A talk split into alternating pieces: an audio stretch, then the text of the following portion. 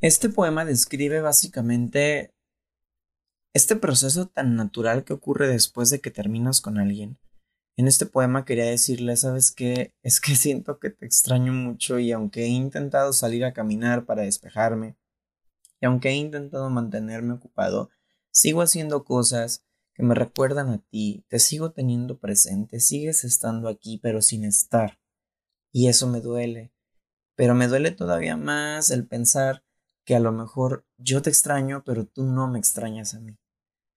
Es un poema sobre el duelo y sobre estos primeros días en donde todo es confuso después de haber terminado una relación y es además íntimo porque en este momento de mi vida está aquí junto a mí mi plantita carnívora que se llama Dante, que en realidad compré como parte de este proceso de adaptarme a mi soledad después de haber terminado esa relación.